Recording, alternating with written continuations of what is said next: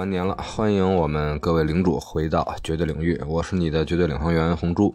这个三月值得期待的电影特别多，所以在本期开头，我先插播一个福利口播：绝对领域呢会为大家送出五张。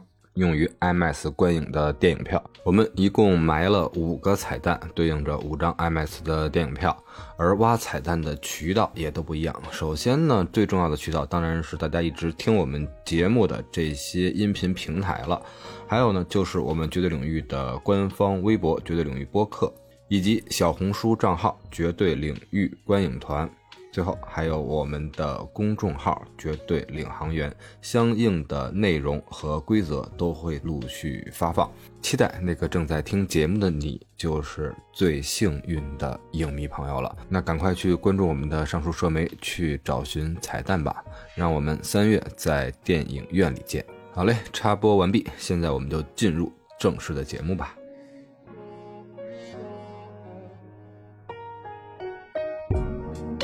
标加片前哨战，欢迎进入绝对领域。我是红猪，我是老王。终于过完年了，老王这个年过得怎么样？那肯定还是在影院度过。在哪个影院度过啊？什么厅呢？自己的 小屏幕厅。那我跟你恰恰相反了，当然是在特效厅。啊，比较好的观影体验是什么厅呢？我觉得话，在咱们现在国内的话，特效厅几个比较典型的啊，那。首先呢，就是 IMAX，一般是大画面、大制作、身临其境的感觉，一定要到 IMAX 听。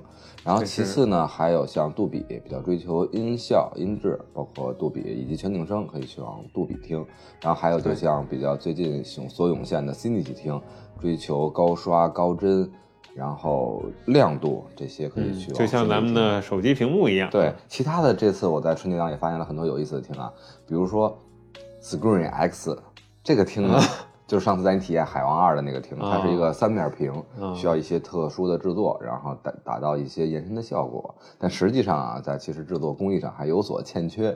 另外呢，就是比较有意思，就是四 D 厅，对，四 D X，对，现在也有很多影院开始有这种厅。对，比如说像这次的《飞驰人生二》的这种电影会比较适合。它比较挑电影。对，但综合所述呢，最稳定。最有观影加成也最沉浸的那还是 IMAX，而这次春节档呢，咱们一共是八部影片啊，虽然是其中四部都进行了改档，择日再见啊，但是实际上大多数的片子还都有了 IMAX 的制式，可以在这个版本的特效厅里观看。而我观看的几个厅呢，也分别包括像首映礼，比如说像是《飞驰人生二》的首映礼是在咱们 CBD 万达的 IMAX 厅，那个厅是一个。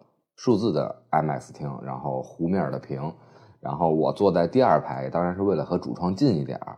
但实际上在观感的时候，哇，太非常的震撼。对比起一的时候那种纯平的厅，然后没有没有那么大的幕，还是有很多的观影的提升。而且《飞驰人生二》也确确实实是我这次春节档内心的 number one。好吧，那咱们到时候好好聊一聊春节档。哎哎，好，那咱们。这个是一期前瞻节目是吧？哦，对，不是回顾春 节档是吧？对对对。啊，春节档的回顾节目啊，可以听我们前面的几期，每一个春节档我们都做了一个小的一个评述，然后进行一个串联。然后我们之后呢，主播陆续休假回来，会做一个大的春节档的横评。那今天我跟老王呢，还是坚持我们每一年的固定的科目二，是吧？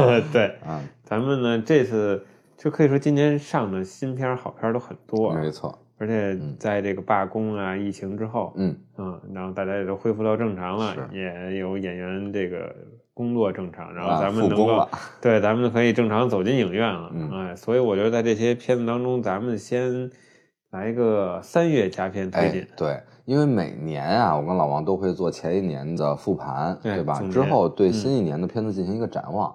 而今年我们惊喜的发现，三月的片子可能承载了我们。这一年的期待的绝大多数都在这个月，真的是，嗯，有期待，有这种情怀，而且我还发现这个片子里面大多数的片子，特别是这些引入的非常期待的年度巨制，其中有 IMAX 摄影机的特制，也有 IMAX 厅的特效，所以在 IMAX 厅仍然是最佳的选择。那我们就进入三月吧，我已经等不及了。好，那咱三月 IMAX 制式的电影都有什么呢？那首先啊，最近最火的一个成语叫唯唯诺诺。嗯，老王知道指的是什么意思吗？呃，不知道。维维指的就是维伦纽瓦，我们的牛蛙导演。三年前我们录过《沙丘一》和老王，对吧？嗯。现在他的《沙丘二》马上要和大家见面了，同时他的《沙丘一》也在三月一号要重映。重映，对。嗯。另外呢，诺诺呢，就是那我知道了，就是咱们的诺兰的，他的作品去年席卷也，哎，当时咱们也是在。IMAX 厅，然后提前点映观影团看的这部作品。我要是没记错的话，他好像是 IMAX 公司为了诺兰的这个要求，特意制作了一个制式的 IMAX 胶片，对，来拍摄《奥本海默》。因为它使用的就是完全的 IMAX 摄影机。对，IMAX 摄影机它是一个特别，首先个头就特别大啊，另外呢，它的制作经费，包括它很多的相关的配套都很麻烦。IMAX 为什么会展现那么大？一比对它的画幅会非常画幅非常大，因为它的胶片就很大呀。对，然后摄影机的拍摄、胶片的储存，包括制式的转换，也许只有实拍狂魔愿意这么做，而且同时也有环球公司这么大的一个财力支持。而《沙丘二》呢，其实也为什么要去推荐 IMAX 厅呢？它虽然不是像奥本海默一样全程用这个呃。胶片的 IMAX 摄影机去拍摄，但是它很多的一些片段还是用了 IMAX 的技术。无论它是通过胶片和数字之间如何转换，但是最终大家看的时候，在影院看的时候，呈现在你面前的是有 IMAX 的画幅的。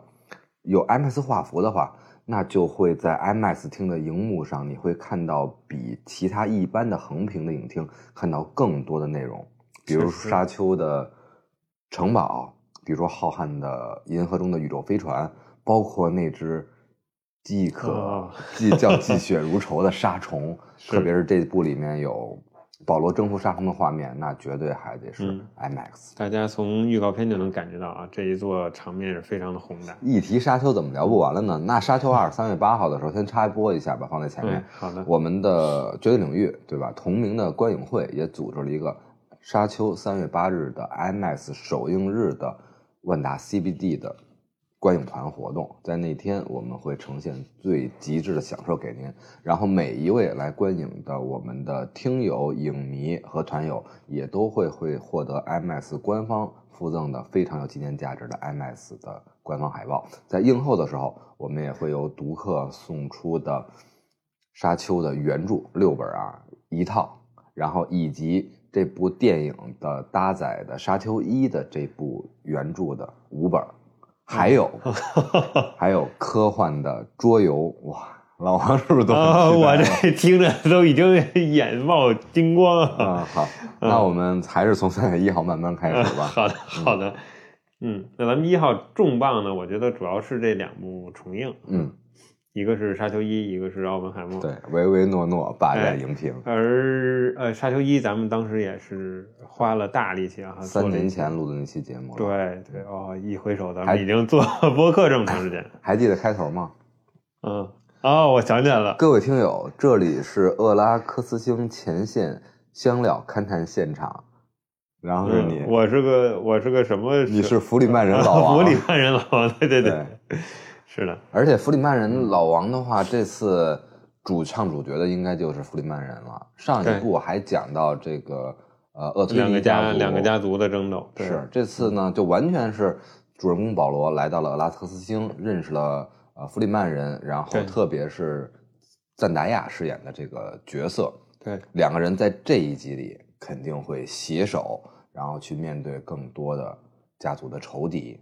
而且这部里面还有几大期待啊！那咱们我怎么觉得你说 说着说着又到了三月八日？好，来我一首，因为三月一号还有一个是吧？嗯，对对对。嗯，三月一号有什么呢？那我觉得这是老王可能最开始比较期待啊，但是这个网评爆出来之后呢，期待值不限无限下降。这两部啊，有一部环球的，有一部华纳的，那还有谁呢？哎，对，还有一部索尼的，对，这，大法的蜘蛛夫人，嗯，哎，超感觉醒。哎，去年咱们俩聊了蜘蛛侠的一些作品啊，然后一致觉得像《平行宇宙》这部作品非常对。你看咱们聊这个年终盘点的时候，我最喜欢的片子是全年最喜欢的，对，是蜘蛛侠平行宇宙。而今年这一开场啊，实在是因为我还没有看到片子啊，但是预告片可以看了？从呃预告片看了，然后观感啊就是乱七八糟 就这么一句啊。当然，可能我对蜘蛛夫人那个这个背背景知识储备在这儿，嗯，然后不是很多，嗯。再一个就是国外媒体的这些评分啊，真的是一致性的。嗯，注意你的性别啊。确实是这部片子，我记得 蓝番茄的新鲜指数应该只有百分之三十多。呃，十七了，好像十七啊。嗯，对。那确实，如果拿这个当做方向标来说，我觉得三十多，或者说你说四五十的话，有可能咱们观众进冲进场之后，感觉还是挺欢乐，嗯，对吧？爆米花指数会比较高，嗯。但是如果直直接只有十七，现在跌到十七的话，那对 基本上没跑。我一般不看这些指数啊，我都相信自己的一些去观感啊，去一些评判。但是国外的影评人在观看了这部的一些是吧，释出的一些评论，咱们经常在节目里做横评，而他们拿这部电影的横屏的对手都是莫比亚斯啊，对，然后包括惊奇队长二啊，惊奇 惊奇队长说这是。什么索尼影业的《惊奇队长二》，我这实在是，嗯 嗯，而且咱也知道，索尼影业其实可能更多的还是对海外市场，哎，对它的选角啊，它的这个故事架构啊，在这种情况下，连海外市场都铺成这样，我相信在国内可能也会比较惨的。那对这种超英的期待，还是放到三月之外的今年吧。哎，对，死侍是的，和他的朋友，嗯，对，金刚狼和他携手这一部。我觉得还是特别值得期待。之前也爆出很多这种这个复古的对元素啊，这种回归啊，嗯，还是非常期待。可惜不在三月，那这次可以到了三月八号。对对对，接着往下。嗯，哎，一号还有个咱们的国内片哦，哎，这部片子啊，其实 老王激起了红中的血性。对，老王不拦我，今天成沙特二的专题了。这部片子就是阮经天主演的《周楚除三害》。对，而且据说是演技非常炸裂，尺度也算是近期的一个天花板之作。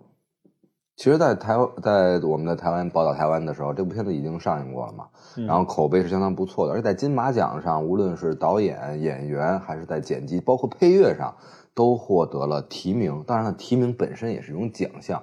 所以说，这部片子无论是在尺度上，当然就是大家说的这种噱头上，还是在它的质量上，都非常值得期待。然后在我们录制的时候，今天是二月二十一号，在二月的二十四号的这个周末，然后国内的十城进行了点映，十个城市，然后周六周日的每天的中午都有两个时段进行提前观影的点映时间，真是不错。对，大家喜欢的话。当然，你听到的时候，也许点映已经过了，这时候再来评判一下首播释出的口碑，嗯嗯，更加的稳固一些。哎，对，但我相信。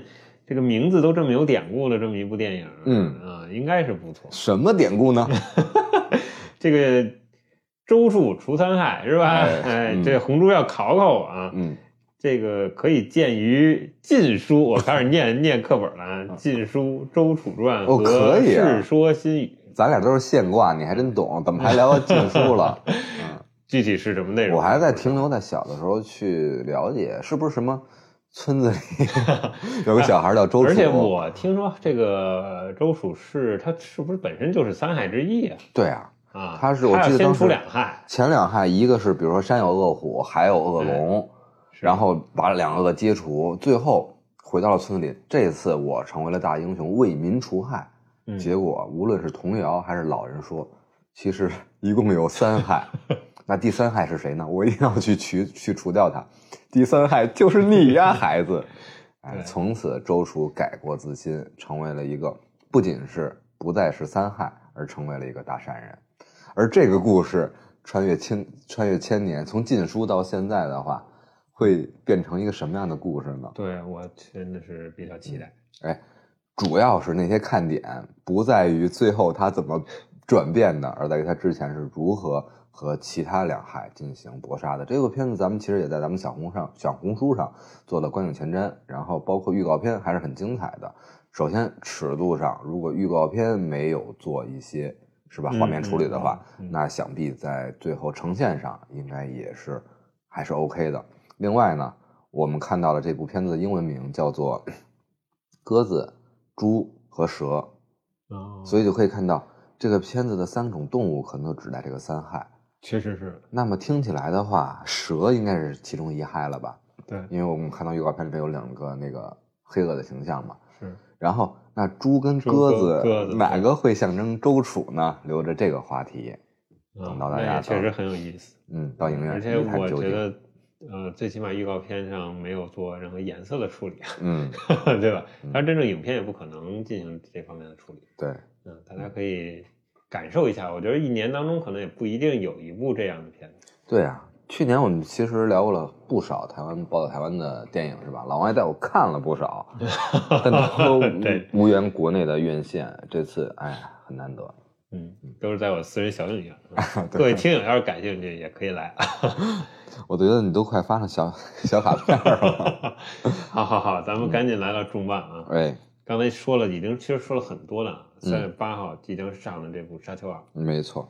嗯，那我我刚才红珠说的比较多啊，我这边感兴趣的更多的是他如何的来改编小说。嗯啊，一个是第一部上来啊，只是小说的第一本书的一部分，对啊，前三章还是多少章来着？是吧？它这个推进的速度，因为这个小说确实非常宏大。对，小说到现在应该有。呃，六几年、五几年到现在，你想八十年代的作品，而在那个时候就已经有那么宏大的一个世界观，很超前。我看有些影迷拿它和《星球大战》来对比，其实我觉得，如果说从开头的话是没有可比性的，嗯，因为它本身就在那儿，而《星球大战》是随着拍，随着在不停的在衍生。如果当年沙丘是有一个没未能面世很遗遗憾的一个版本，嗯嗯，如果那个版本，当然咱们后来看比较比较艺术化吧，如果那版本成功面世了的话，它是在星球大战之前的，对，而且我觉得星球大战开拍的时候，它可能也没有那么多那么完善的一个世界观，对，嗯，沙丘毕竟还是有原著支持。那部版本的导演是佐多洛夫斯基，后来有大卫林奇的版本，然后本来林奇的版本又是本来想找雷德利斯科特，但就这么兜兜转转，最后还是到沙丘一的时候来到了维伦纽瓦的手里。对，而且现在的技术也足以支撑这部宏大的作品。嗯，维伦纽瓦的这部作品呢，之前我们在做沙丘一的时候，对，其实这部片子很多的一些。包括像缘起，包括背景，很多的大家可以去翻听那一期节目，我们就不在这儿去赘述了。但是我们还想表达的就是对维伦纽瓦这个科幻新神的一个顶礼膜拜。无论是他之前的《降临》，还是上次跟老王一起观影的《银翼杀手二零四九》，我觉得曾经我最爱的科幻导演雷德利·斯科特，我们之前做的那些像《异形》啊那些作品。然后到现在，我觉得真的是一个传承。就 算是你这不叫移情别恋吗？不，主要是八十多岁的高龄了，马上快九十了，真拍不了异形续集的话，那不成就干脆交给维伦纽瓦算了。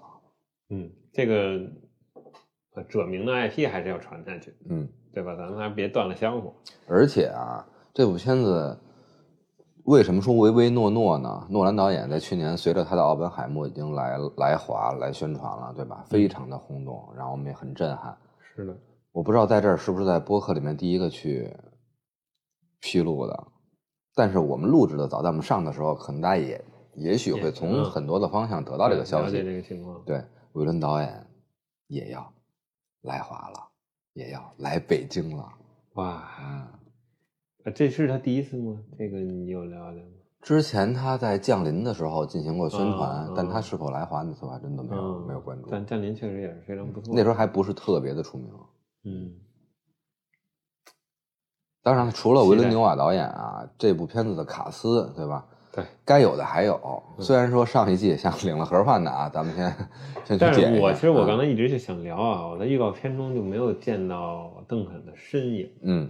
我很奇怪啊，这部没有了，就是第二部里就不会有邓肯。你忘了吗？咱们读到《沙丘》第五本、第六本的时候，才是邓肯复活狂杀的时候。哦，大概那么靠后啊，因为读完《沙丘》了，大家一般都广为流传一句话啊：这铁打的邓肯，流水的帝国，杀不死的剑士，是吧？对，是的，不管是他的克隆体啊，是他的复活呀，都是一直伴随着整个故事。对，所以我们的马王、海王、蛮王邓肯这一部，哎，但他再复出的时候，是不是也不一定还是马王 来饰演了？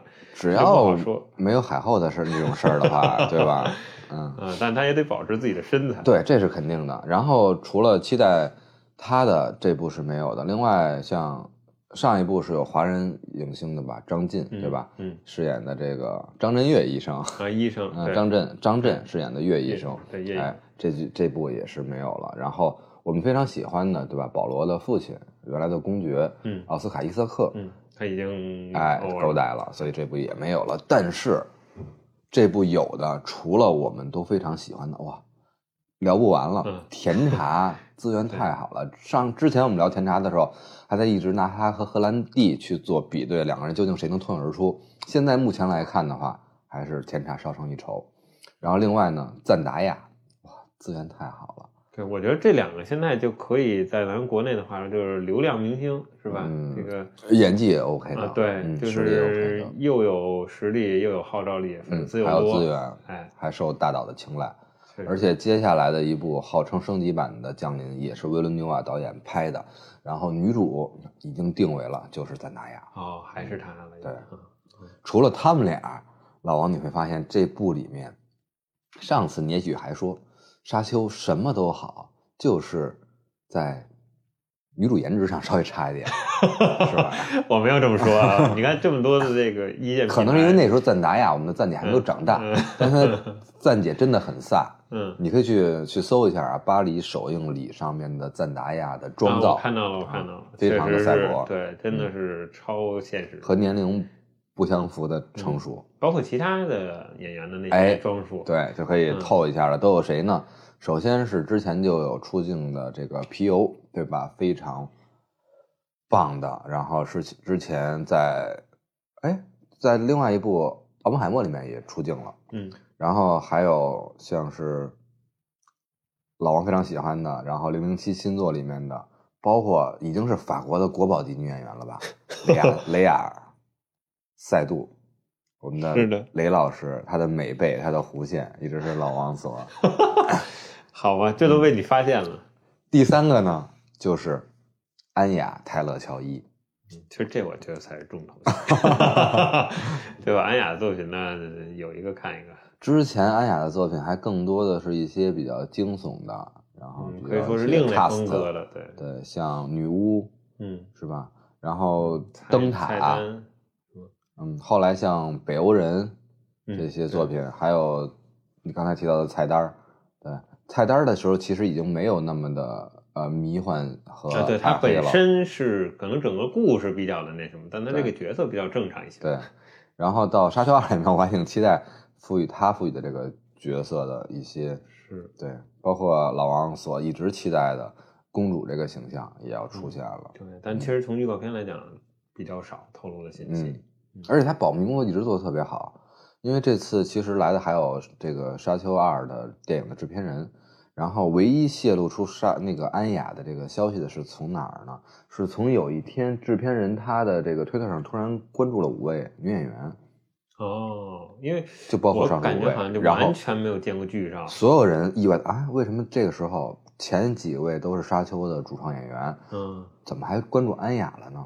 就一直画了一个问号，然后再一次出现。安雅就直接是沙丘二的首映礼，保密工作做的特别好，太牛了。我觉得可能之后他的戏份也会比较多，因为从沙丘的原著上来看，嗯，那这么看，其实这部电影的野心也是非常的大。嗯，他电影首映之前他都不放出消息，对，而首映一炮之走红之后，他相信他后面的票房一定不会差。嗯。才不像那个，我怎么一说你就知道你就笑，才不像琼恩·雪诺是吧？对吧？第八季你到底死没死？你到底死没死？然后交警开个罚单，雪诺，别罚我钱，我告诉你。对，那个保密工作做的也很好，但是真的就是说，可能怕提前对，确实有点烂。还有国内，你像这种大制作，大制作就必须保密工作的好，就像《繁花》。就也同样是因为保密工作做得好，虽然我们也很早知道了他杀青的消息，但是他也是一再推迟档期，但是最后终于是好。包括他最后的可以说电影级别的这个演绎、制作，包括最后两集的这个精彩程度。说到保密工作，我们这就得真是也是迎衬现在的一个热点吧，就是呼吁大家一定不要平射，因为盗射啊，首先是一个本身就是一个违法的一个一个行为，因为它侵犯了版权。也侵犯了一些商业的规则，盗射我们无法去。哎，首先我们的听友啊，一般都都不会做这种行为的。但是其实平射，当然了，春节的时候合家欢，大家那种心情是可以理解的。但是你发在社媒上，发在朋友圈上，有很多种方式来表达你已经看过这部电影，包括你很喜欢这部电影。但是你评射的话，就会泄露很多关键的一些消息。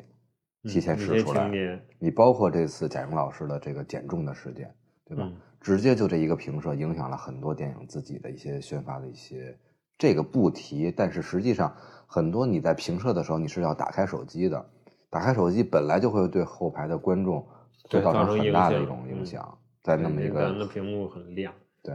嗯，包括最后的这个彩蛋哈，我看都有，这这这我没有去看呢，嗯，但是我看都是全部录下来的，嗯，就这个确实少了一份惊喜，真的是。在去年《灌篮高手》上映的时候，欲哭无泪啊，嗯，那是最后一分钟吧，那是最后多长时间，全都已经给您呈现了，全都告诉大家了，国内会引 入，然后有很多特效的选特效厅的选择，视频，然后就由于海外的版本比较早。那个时候你很难去避免，你刷朋友圈一直是发这个，而且现在这就是我们二次元的痛，嗯啊，因为咱们的隔壁的邻国是吧？他他的很多电电影动画电影，嗯，咱们国内要一个是配音啊，一个是这个剪辑要做很长时间啊，包括审啊什么的。来了之后，那边真的是，我觉得像像柯南基本上快慢一年吧，嗯嗯，就就就就。基本上这个电影我已经看完了，嗯啊，咱们才上映。那说到邻国是吧？霓虹国的这些作品呢？那三月之所以我们单独录这期给大家去推荐，也少不了对吧？日本的动画，宫崎骏老师的动画，对吧？又到了红猪感兴趣的。哎，去年咱们组织了红猪的中国首映礼是吧？然后很感谢相关的呃合作方的支持。这次呢，哎呀。合适吗？还等官宣吗？大家。但是这部片子一定大家是非常非常期待的。之前无论是像《红猪》、像《天空之城》这些作品，它都是重映，重映对吧？对。而这个是最新的、最近的一部宫崎骏老师的作品，终于可以在咱们的大荧幕上看到。答案已经呼之欲出了。之前一名叫做《苍鹭与少年的你想活出怎样的人生》。嗯，对。而且这部片子一旦在国内引入的时候，应该是已经，呃，三月十号是奥斯卡的颁奖典礼，这部片子也入围了最佳的动画长片。哎，看看他的奖项，之前已经是实际上已经获奖无数了啊。对，究竟达到什么高度？其实我觉得，就像刚才红叔说的啊，这个提名的影片就已经很能获奖了。对，我觉得就所有的提名电影都值得一看。对，所以很多平台你不用再给我们颁什么年终的时候那种小金人啊，对吧？让我们去领奖啊。对吧？平常多在首页啊、banner 啊，就给我们提名一下也好啊，是吧？嗯。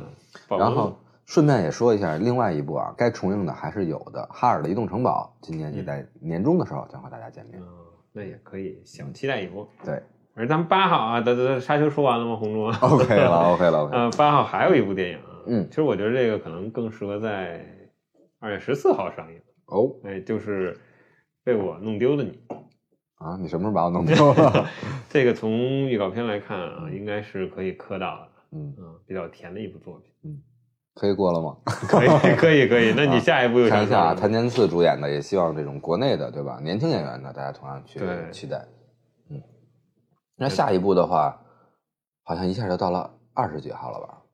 对，中间可能还有一些国产的一些片子。当然了，随时也会有一些片子空降的。这个片这个片单是我们目前来看最值得期待的，对，因为还有很多优秀影片，它的档期还没有定。对，嗯嗯，然后包括从二月调档调过来的是吧？其实很多的，对对对，嗯，甭说了，嗯嗯，这个规避一下，其实春节档票房我觉得还是有余量，嗯，对，不一定说你就，或者你可以拉长你的这个档期嘛，对吧？这些都是看仁者见仁，智者见智的事。本来是要拉长的，但结果三月咱们聊了这么几部片子，谁敢跟他们去拉长？三月初就已经一下就拦腰斩断，对对，那没有。所以他们大多数的策略还是直接跳到三月底，然后目标是清明档这个小长假。嗯。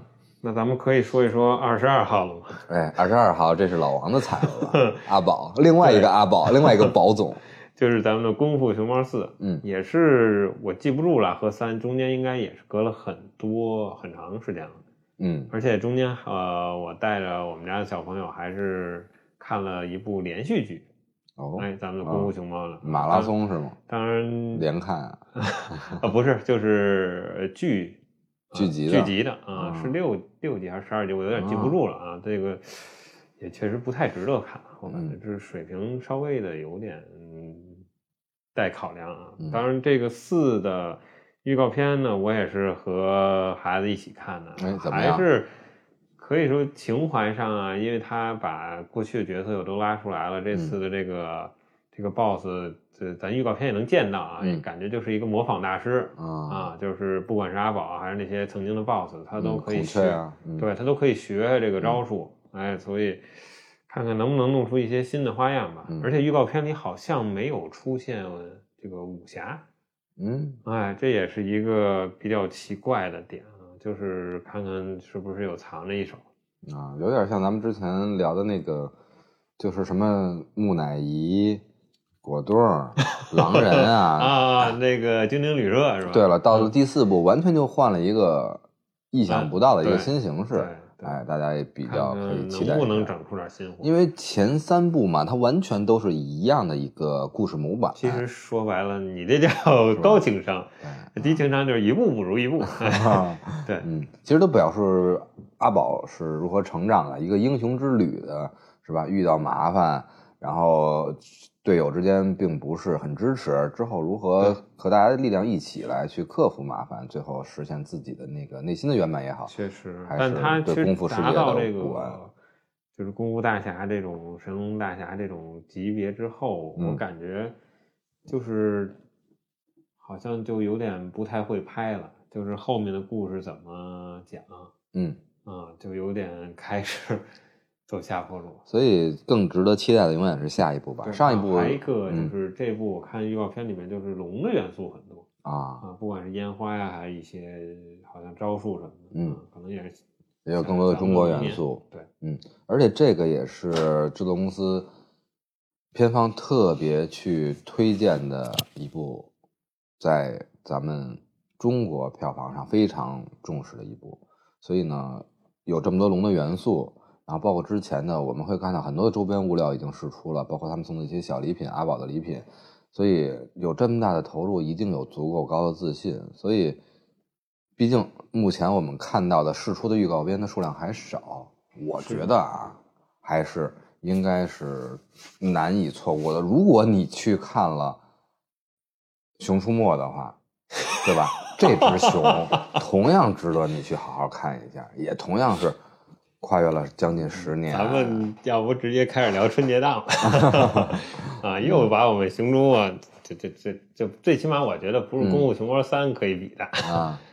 忍一忍，咱们周末就要录春节档的回顾了。好的，嗯嗯，那咱们阿宝之后，嗯，哎，就来到了大概可以到二十九号了吧？月底，嗯嗯，就是一部我觉得爆米花点满的电影。怪物版的边展超，哥斯拉大战金刚二，帝国崛起，哎，或者这个新帝国也要说了一个遗憾嘛，就是咱们看不到哥斯拉负一点零这个啊，对，到现在也没有任何说国内可以定档的消息啊。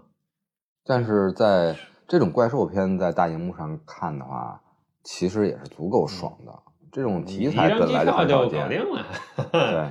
是吧？这个负一点零好像评价还是非常的高，对，嗯，而且也获得了一些奖项，嗯嗯。那咱们这次的呃二，嗯，这个哥斯拉大战金刚二呢，依然大家从预告片也能看出来，绝对不是说哥斯拉和金刚的你死我活，对，依然是这种虽然互相敌视，但是也是联手对抗。明明说是大战，结果又是携手，对吧？对。然后比较明显的 BOSS 呢，就是一个红猩猩，对，哎，露出来的这个叫什么来着？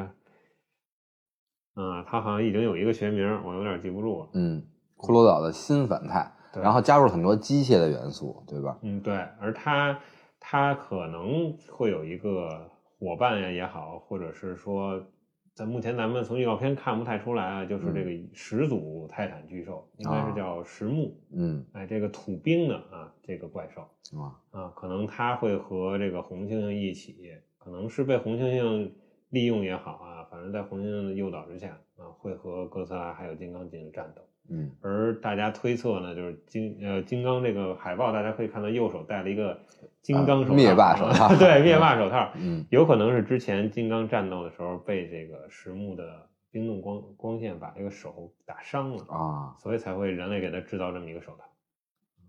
如果是现在，当然了。这个手套火了，对吧？里面很多宝 石做手套。那之前的话是吧？加勒比海盗火的时候，是不是做个钩子也行啊？对吧？你倒没戴一个眼罩。除了这个手套是一个看点，另外的话，每次每一 部哥斯拉的这个。这个这个样态也非常值得大家去去见证一下。这次号称是红莲态的哥斯拉啊，这红莲态是要出现了。对啊，那预告片上我们可以看到它那个背脊的天灭地，对，是出现了红色的火焰。嗯，大家可以从不管是动画也好，还是剧集也好，就是红莲哥斯拉的恐怖之处。对，嗯，还是很有这个童年的回忆的一部。对，无论是从金刚手办也会不少。嗯。特别是这个机械手套版的金刚，哎，说完了二十九号的这么疯狂爆裂的 哥斯拉呢，那我就要带大家重回一下理智，在坠落的速度中，在落地的沉重后，我们来反思一下整个的过程，特别在庭审 控辩双方的焦灼之下，用大家的眼光来去审判这个家庭中的真实与谎言。那就是这部我今天同样非常期待的，对，坠落的审判。红猪在我耳边这个推荐了无数次，这也是在红猪推荐之后我才了解才去看的电影。嗯，还是没看进去吧？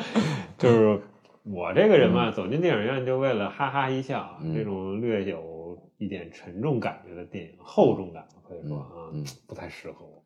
我去电影院就为了哭的一塌糊涂，好吧？开玩笑啊！这部片子的话，首先我们在录制二零二三年，也就是去年的整个年终盘点的时候，每个主播都说出了一部自己心目中的年度最佳影片。老王说的是刚才他提到的《蜘蛛侠》，蜘蛛侠对吧？我提到的就是这个《坠落的审判》，当时叫《坠楼死亡的剖析》，而那部片子呢，是当年的。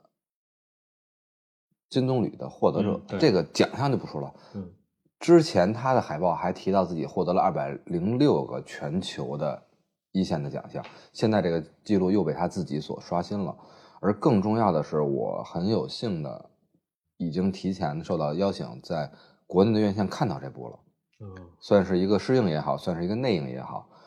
我在电影院再次看到这部电影的时候，完全让我的感知更丰富了。之前很很多还是带着一个艺术电影的视角去看这部电影，从女性的角度，从家庭的角度，从两性的角度，从独立的角度。但是这次看完呢，在荧幕上你仍然会感觉到导演的一个魔法或者一个戏法，他把这些刚才所有的这些人文主义的关怀的东西藏到了一个。像是解谜又像是悬疑的一个躯壳之下，你把它作为一个剖析一个罪案来去视角带入的话，仍然会给你增加很多的新鲜感。而那个时候，你在一层一层的像剥洋葱的一样去探究整个事件的真实和内核的话，最后在所有的观感喷泄真相摆在你面前的时候，你的内心的收获会是更丰盈的。哇，嗯，这这这这又要被你忽悠出一张电影票了，这哎，所以我们在那个时候可能也要去做一个咱们观影团的一个活动了啊，那我一定要积极参加。哎，而那次呢，我们也看看，无论是选择什么样的呃厅还是什么样的场地，我们会一定会给大家带来最佳的观感。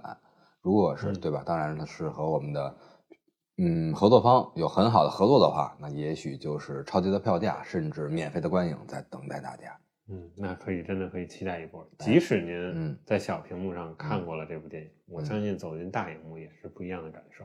对，更何况还有很多观众是没有看过这部电影。嗯嗯，而且就要去大荧幕看啊，对吧？小荧幕的话，确实会流失掉很多很多的东西。那整体的一些非常期待的推荐都差不多了，但同时还有一个，哎，还有最后的两天。对，那。这部电影呢，一个是《银河携手》，嗯，哎，这个其实看完预告，大家也是非常感兴趣，哎，啊，两个又是一部原电影来了，嗯嗯，这部片子在去年的 FIRST 电影节上，它是已经是声名鹊起了，在圈里非常的火了。而这部片子的话，不用咱们推荐，我相信有很多的自来水也会为它去摇旗呐喊，真的是，而且我相信可能和。呃，关注电影，包或者电影的从业者，也能从中品出更多的自己的体会。对，嗯，那另外一部是不是我们的对吧？老朋友呢？嗯，你说的是我们一起摇太阳吗？就是这部，这个是推推迟了是吗？对，嗯，是从咱们这今年的春节档啊，除了三部动画来说。五部真人电影，然后其中两部都进行了改档，一个是我们一起摇太阳，但我们一起摇太阳其实已经上映了，也做了路演，然后我们的两位小演员其实已经不年轻了啊，对，彭昱畅和李庚希，然后他们两个人的这部作品其实是非常的好哭的。会给你带来非常的感动，因为导演韩延他本来不管是之前的那些像我爱你呀，还是像那个孙俪多这个是叫可以说叫生命三部对生命三部曲的最终章，但是放在春节档确实有一点，我们很愿意去看，但放在这个时候去看，就像是吧？八月十五老王拉着我看鬼片一样，对吧？虽然是一个团圆的时刻，虽然有满月，但是也不想被狼人占据嘛。所以这部片子改档到这个时候，没有想到就奔清明 档期来了。嗯，我之前还跟红龙聊过，我说我在呃看春节档的时候，我看了一个电影的预告，看完了我不是很舒服，其实就是这部电影。哎，但是在本身来说，这部电影作为电影本身来说，不用去考虑，因为电影嘛，它本身也是一个艺术作品，而并不是说把大家拉到电影里面走不出来的东西，它反而会给你带来一些能量。或者带来一些信心，你这是在给我解心宽，然后去买票？当然了，我们对吧？又有谁是完整的？又有谁是完美无瑕的呢？我这听完你这一圈介绍，我觉得三月份我这咔咔咔电影票价，电影全值得看，是吧？是的，那就紧跟咱们的绝对领域。我们不光是会做一个观影的方向标，什么值得推荐的好电影，什么听什么场景最适合看，同时呢，一些观影的福利。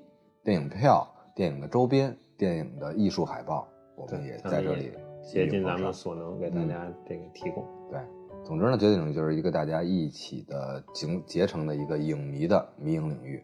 咱们的各个支线的内容，包括播客、包括观影团、包括电影的生态、书影会，然后汇聚成了四句话，我非常喜欢，叫“四不止”。电影不只是画面，书籍不只是文字，播客不只是声音。生活不只是当下，非常的精彩。我觉得只要您还爱爱电影、爱看电影，嗯，咱们就永远有话聊。行，那咱们就三月一起过吧。